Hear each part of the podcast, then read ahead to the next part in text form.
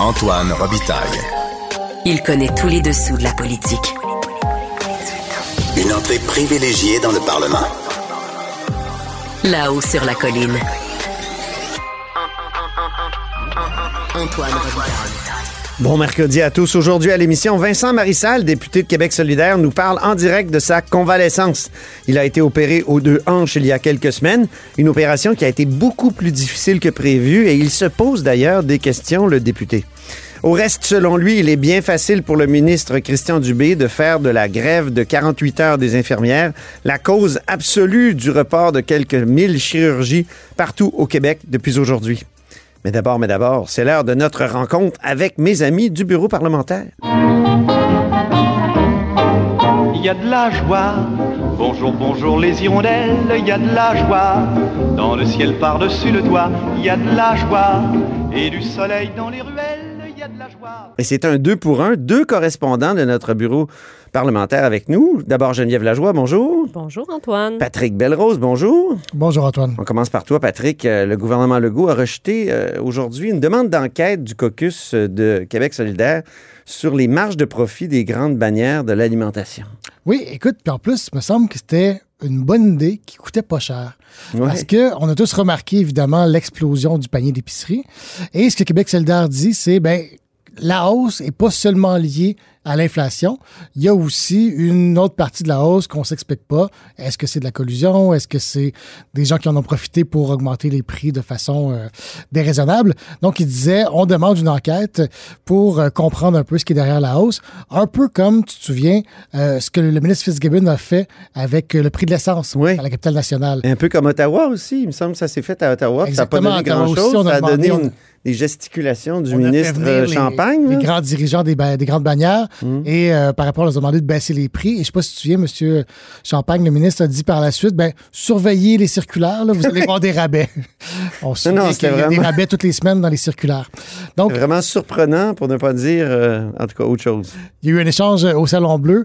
Euh, Gabriel Nadeau-Dubois a tenté d'amener le premier ministre François Legault à se commettre sur une enquête. On peut écouter M. Nadeau-Dubois pour commencer. Pendant que les Québécois, les Québécoises vident leur portefeuille à la caisse, ben, le portefeuille des actionnaires de Métro, Sobeys et Lobla, ben, lui, ce portefeuille-là, il se porte mieux que jamais. J'ai une proposition pour lui. Les chaînes d'alimentation doivent rendre des comptes et ouvrir leurs livres. Québec solidaire demande une enquête sur les marges de profit des grandes épiceries. Est-ce qu'il est d'accord avec nous?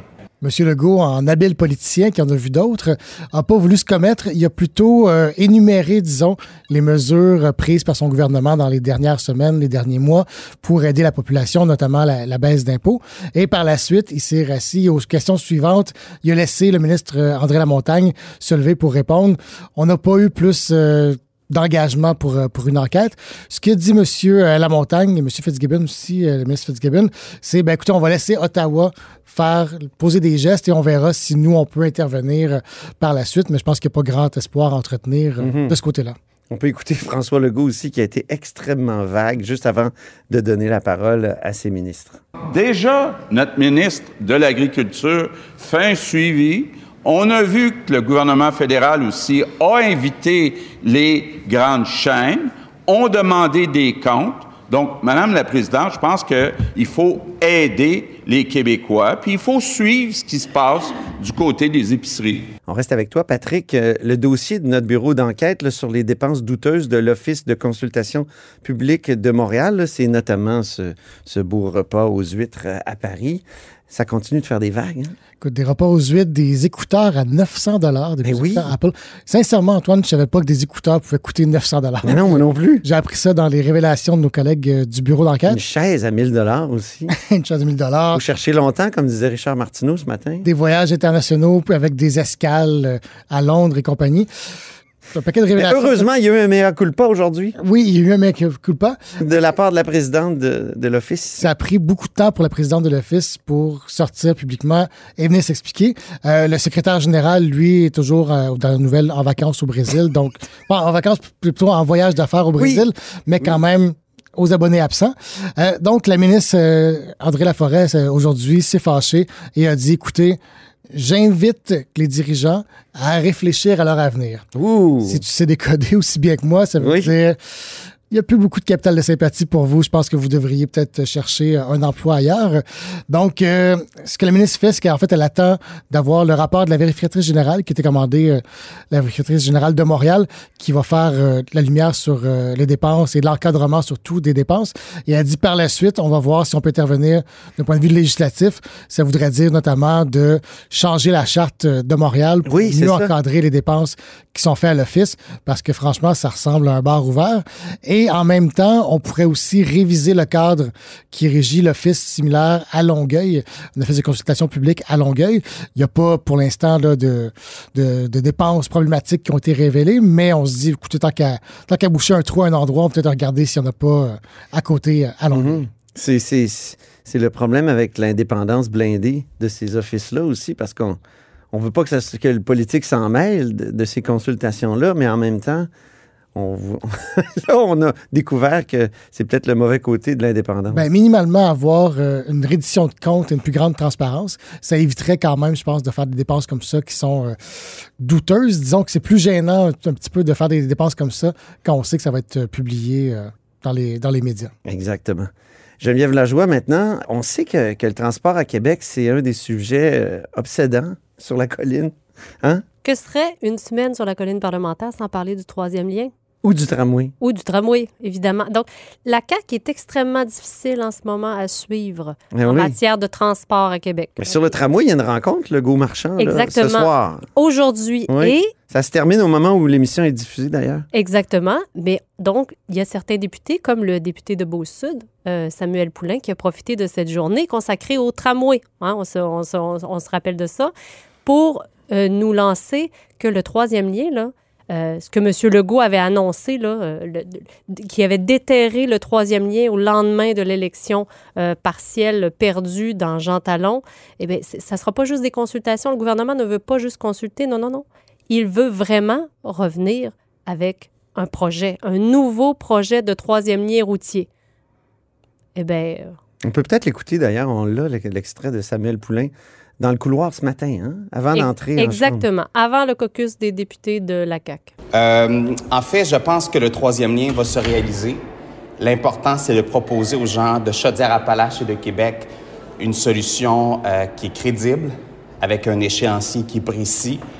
Euh, on va évidemment consulter, mais je peux vous dire qu'il y a beaucoup, beaucoup d'efforts actuellement au gouvernement du Québec pour trouver euh, le meilleur projet qui est effectivement le plus crédible. Est-ce que le troisième lien va se réaliser? C'était pas juste on va consulter pour voir, là, vous êtes en train de dire qu'il va y avoir quelque chose. Je pense que l'in- l'intention de notre gouvernement, effectivement, c'est de consulter, mais c'est effectivement d'arriver avec un projet pour la population. Un nouveau projet. Je pense que ce sera intéressant les prochaines semaines et les prochains mois. Je vous souhaite une excellente journée. Comment ça va? à dessin, M. Poulain? Là, Geneviève, il dit que ça va être intéressant dans les prochaines semaines, les prochains mois. Est-ce que ça veut dire qu'on nous prépare une grosse annonce comme celle qu'on a vue sur le troisième lien dans les, dans les dernières années, c'est-à-dire avec le premier ministre qui dit ça va se faire à 100% Il a parlé d'un projet euh, crédible Oui. avec des, un échéancier précis. Attention. Qu'est-ce que ça veut dire, ça, exactement? Ben, ce qu'on a eu jusqu'à maintenant, C'était pas crédible, puis il n'y avait pas d'échéancier. c'est toi qui l'as dit? oui, c'est ça. Euh, J'ai le droit, moi, je suis chroniqueur. Tout ça pour dire que même, après ça, on a demandé au ministre de la capitale nationale, Jonathan Julien, ce qu'il pensait de ça, ce qu'il travaillait vraiment à un projet, pas juste une consultation, un véritable nouveau projet de troisième lien routier. Et il a dit oui, oui, on travaille là-dessus intensément au gouvernement. Donc, euh, bon, je ne veux, pas- dire ce qui va arriver avec le tramway, mais bon, là, il y a deux dossiers actuellement et visiblement, le gouvernement travaille davantage sur un des projets, puis c'est le troisième Mmh, lien. là. mmh. Euh, au cours des derniers jours, euh, ce qu'on sait aussi, c'est que le premier ministre a rencontré tour à tour là, les caucus des députés de la CAQ de la rive sud de Québec, Hmm. comme Samuel Poulain notamment, euh, et aussi ceux du caucus de la CAQ des députés donc de, de la capitale nationale. Donc tour à tour, il les a rencontrés dans les derniers jours. Donc inévitablement pour les, les consulter à ce sujet-là. Donc quand M. Poulain parle des prochaines semaines, des prochains mois, Je comprends vraiment que le gouvernement s'en vient avec quelque chose. Là. Euh, il y a le, le député euh, et ministre Drainville, Bernard Drainville, qui, Oui. euh, on a essayé de l'accrocher. Là. En ce moment, il parle très, très peu dans les corridors de l'Assemblée nationale. Et quand on l'a questionné, là, on lui a lancé une question à travers la porte du caucus là, sur le troisième lien. Tout ce qu'il nous a répondu, c'est on avance. Alors, On avance vers quoi exactement? Je vais être un Patrick? petit deux. Je vais être un petit deux. Moi, je pense que on va nous revenir en nous disant ça prend un projet intégré. Ça prend le troisième lien et peu importe quelle nouvelle mouture du tramway. Et un Ah. SRB, parce que le SRB Exactement. a refait surface aujourd'hui. C'est- comme des, des monstres marins qui, à un moment donné, relèvent la tête, replongent. C'est c'est des Ces projets-là? C'est des cycles, mais je pense que personne ne va vouloir abandonner le tramway, personne ne va vouloir dire le tramway est mort.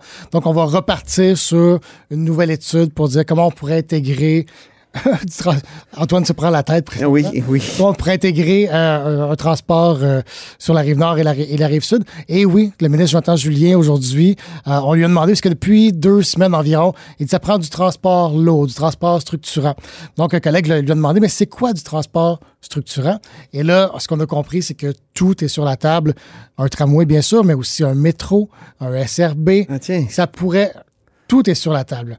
Donc, attendez-vous à avoir euh, une nouvelle mouture euh, du projet. Je vous rappelle qu'hier, Oui, quand la oui. question a été posée même euh, au ministre de l'Économie, Pierre Fitzgibbon, il, il a parlé d'un métro, d'un tramway, mais même d'un monorail. Donc, écoutez. Pourquoi pas un Hyperloop, un peu comme Philippe Couillard. Écoute, Philippe Antoine, Couillard avait comme évoqué le Hyperloop à un moment donné Oui, tout à fait. de, de Elon Musk. C'était même pas une blague. Hein? Ça, c'était entre Québec et Montréal, par exemple. Mais ça n'a pas duré longtemps, quand même. Moi, je regardais le plan de mobilité durable de 2011 de la ville de Québec qui concluait que ça prenait un tramway. Ça, c'était un groupe d'experts qui s'était penché là-dessus. Et là-dedans, on disait que la réflexion datait d'il y a 40 ans. On commençait en 1968. La Commission d'aménagement de Québec, le plan Vendry-Jobin, envisage la construction d'un tramway. 72. Le rapport ND-Léa mentionne la construction d'un tramway. 1980. Le rapport Dubé suggère la construction d'un tramway. 1981. Le rapport Transurbe Polyjec préconise la construction d'un tramway. 1990, le rapport Lavalin. En tout cas, il y en a comme ça, là.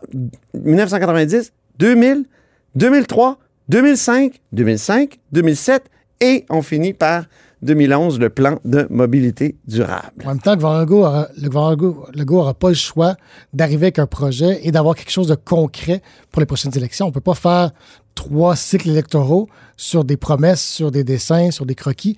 Je pense que les électeurs de Québec s'attendent à quelque chose. Ben, j'ai l'impression que les électeurs s'attendent à quelque chose de concret. Et là, on voit la montée du PQ dans la région. Ouais, Je oui. pense que la CAQ va être forcée euh, d'aller de l'avant. Parce que jusqu'à maintenant, tout ce qui a été fait, réalisé concrètement dans la région de Québec par ce gouvernement Legault, c'est euh, le, le- le- le déménagement du salon de jeu.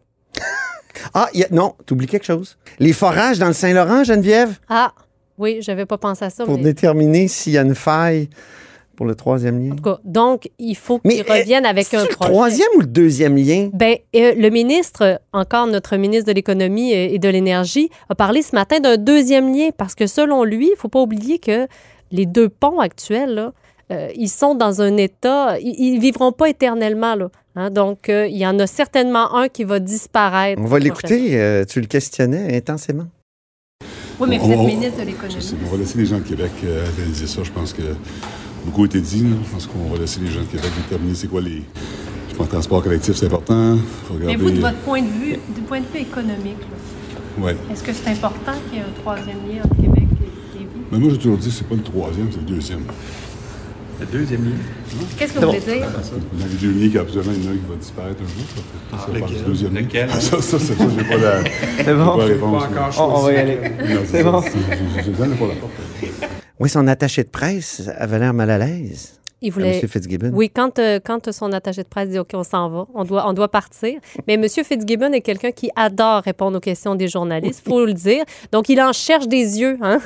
Tant que personne n'a terminé ses questions, il ne veut pas partir, malgré, euh, malgré euh, les, les- les dires de son attaché de presse. Bien, ben, merci beaucoup, Geneviève Lajoie. Et merci, Patrick Belrose. Et pour vous remercier tous les deux, on se laisse sur la chanson thème de Patrick Belrose, puisque celle de Geneviève a inauguré ce segment. Donnez-moi des roses, mademoiselle, car j'ai rendez-vous, c'est très important. Antoine Robitaille. Il pourrait nous réciter la Constitution canadienne mot par mot. Mais il aime mieux animer son émission. En raison de la grève des infirmières, plusieurs chirurgies non urgentes sont reportées. Mon prochain invité a lui-même attendu assez longtemps sa chirurgie, il nous le dira, mais a fini par l'obtenir, non sans qu'un médecin, entre-temps, lui a offert d'aller au privé moyennant bien des bidous. Il nous parle en direct de sa convalescence. C'est Vincent Marissal. Bonjour. Oui, bonjour Antoine. Député de Rosemont de Québec solidaire, porte-parole euh, en matière de santé. Euh, dis-moi, Vincent, tu as été opéré aux deux hanches il y a quoi, il y a un mois? Et... Un peu plus de deux semaines. Un, ah, peu, un peu, plus de deux semaines, OK. Comment ça se passe? euh? Ça va, je remonte la pente euh, tranquillement. C'est plus compliqué que je l'aurais cru ou, ou comme on l'avait dit, parce qu'au départ, euh, il était question d'une chirurgie d'un jour, c'est-à-dire on m'opérait le matin, on changeait les deux hanches, puis je- j'allais dormir chez moi le soir. Euh, ça s'est pas passé du tout comme ça. En fait, j'ai dû passer plutôt huit jours à l'hôpital. Ah, huit jours? Euh, ouais, ben, il y a eu quelques complications. C'est-à-dire que j'ai fait, j'ai fait une hémorragie. J'ai perdu beaucoup de sang après l'opération. Aïe. Euh, ce qui fait que mon taux d'hémoglobine a complètement planté, ce qui fait que j'étais incapable de me remobiliser. Alors, ça a été compliqué.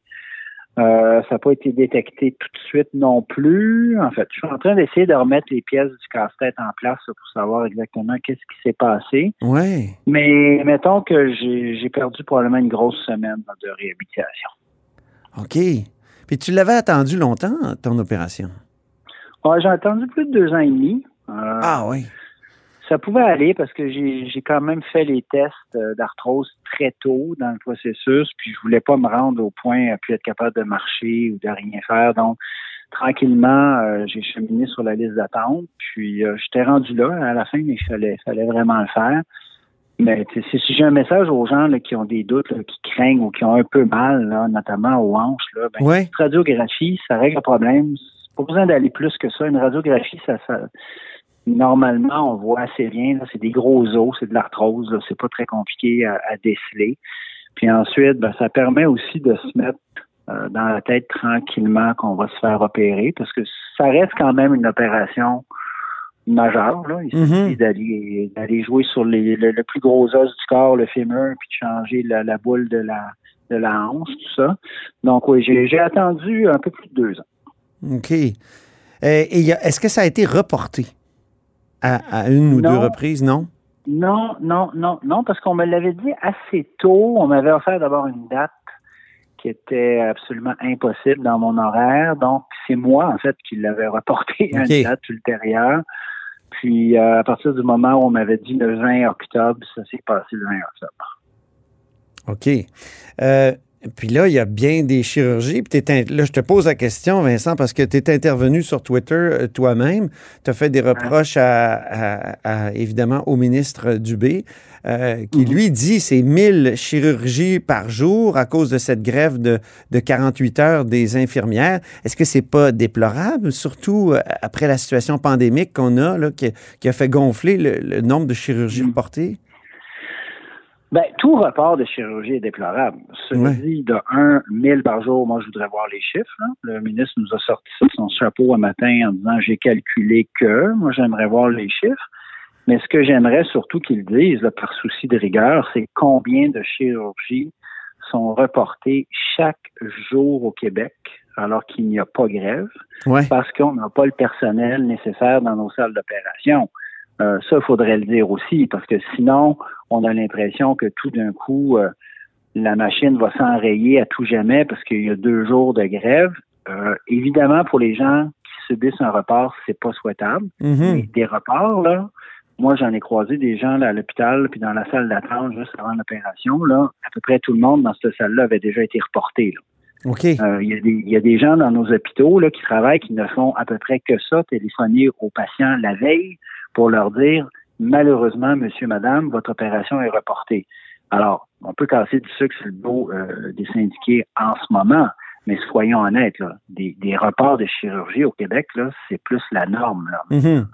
Oui, c'est ça. Il manque de personnel, mais quand le personnel en plus fait la grève, on peut s'attendre à ce que ça soit pire. 1000, il me semble que c'est pas euh, complètement euh, irréaliste, non?